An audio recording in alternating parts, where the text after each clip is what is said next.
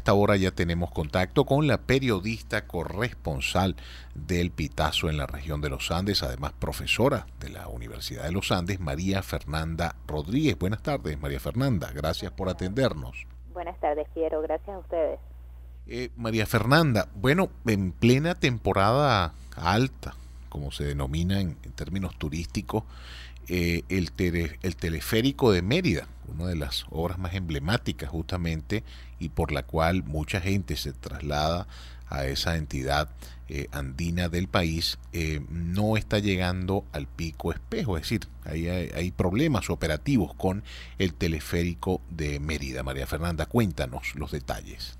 Así es, eh, hay que resaltar que no es la primera vez que ocurre y casualmente justo en la temporada alta, como bien mencionas, que además coincide con la temporada de nevadas en Mérida, ya durante el mes de julio y ya desde mediados de junio hemos tenido dos grandes nevadas aquí en, Mérida que han cubierto de blanco nuevamente la sierra de, Venezuela y eh, pues este fenómeno meteorológico no ha sido posible apreciar por parte de turistas y también de merideños allá directamente en Pico Espejo como se solía hacer porque el teleférico no está llegando.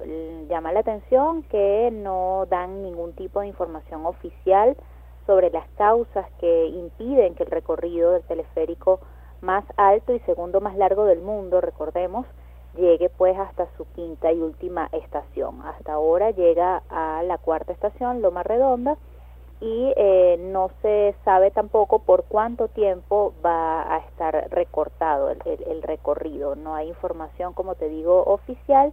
Y llama la atención también que se trata de una estructura nueva. El teleférico de Mérida estuvo cerrado por casi ocho años, desde el año 2008 y hasta 2016, cuando es reinaugurado después de una obra que implicó una inversión multimillonaria trajeron equipos de afuera, técnicos de afuera, personal incluso eh, preparado en otros países. Entonces llama la atención que apenas a tres años de haber sido reinaugurado eh, se presenten estas fallas que impiden pues que el recorrido sea completo. María Fernanda, ¿cuál es el costo actual de un ticket para poder usar el servicio del teleférico?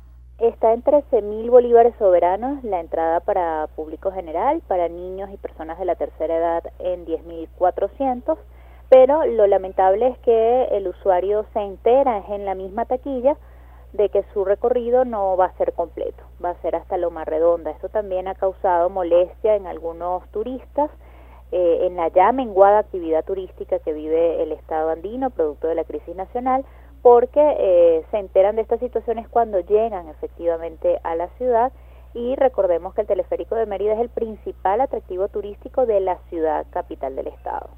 María Fernanda, siempre que hacemos contacto contigo, mm, no podemos desperdiciar la oportunidad de preguntarte cómo está el tema de los servicios básicos, el tema del suministro de gasolina, el tema eléctrico en Mérida.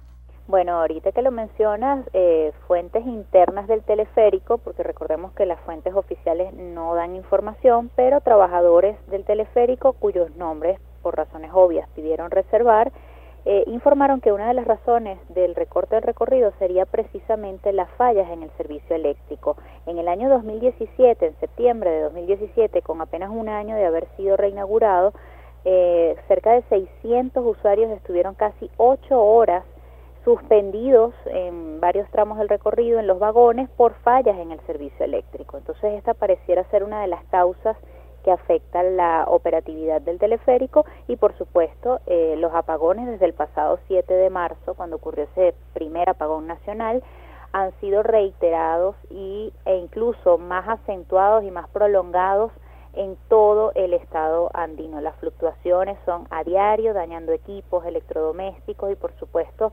menguando la actividad comercial y la vida cotidiana, afectando la vida cotidiana de los merideños. También en cuanto al combustible, si bien en la última semana ha disminuido un poco el tiempo que las personas permanecen en colas para surtir gasolina, pues ya las colas frente a las estaciones de servicio se convirtieron en una constante desde hace aproximadamente dos meses. María Fernanda, hay otro tema que, también queríamos aprovechar de tocar contigo. Eh, tú fuiste de las primeras periodistas que informó de este caso para el Pitazo. Eh, se trata del, bebé que fue robado del hospital en la ciudad de Mérida. Tenemos entendido que todavía ese bebé no apareció. Así es, justamente hoy en horas de la mañana los familiares del bebé, específicamente la abuela paterna, que ha sido la vocera de la familia, eh, volvió a ofrecer otra rueda de prensa. No, todavía no he, no he enviado la nota para el pitazo de hoy, te me adelantaste, tienes la exclusiva, pero bueno, no hay ningún problema por eso, pero efectivamente y lamentablemente el bebé no ha aparecido. Eh, ya se cumplen 15 días de que fue robado el, el pasado 3 de julio de las instalaciones del hospital, ninguna fuente oficial por parte de los cuerpos policiales, el 6CPC específicamente que lleva adelante las investigaciones del caso, ha dado información a la prensa. La información que hemos tenido ha sido por parte de los familiares, quienes volvieron a insistir hoy en que ofrecen recompensa monetaria para quien eh, dé cuenta de, del bebé y de su captora. Por allí corrió un retrato hablado de esta mujer para tratar de dar más pistas y, poder eh, localizar al menor. Bien, María Fernanda, muchísimas gracias. Era la periodista, profesora, también universitaria en la Universidad de los Andes, María Fernanda Rodríguez, con este reporte. María Fernanda forma parte de la red de arroba el Pitazo TV, corresponsal del Pitazo en la ciudad de Mérida.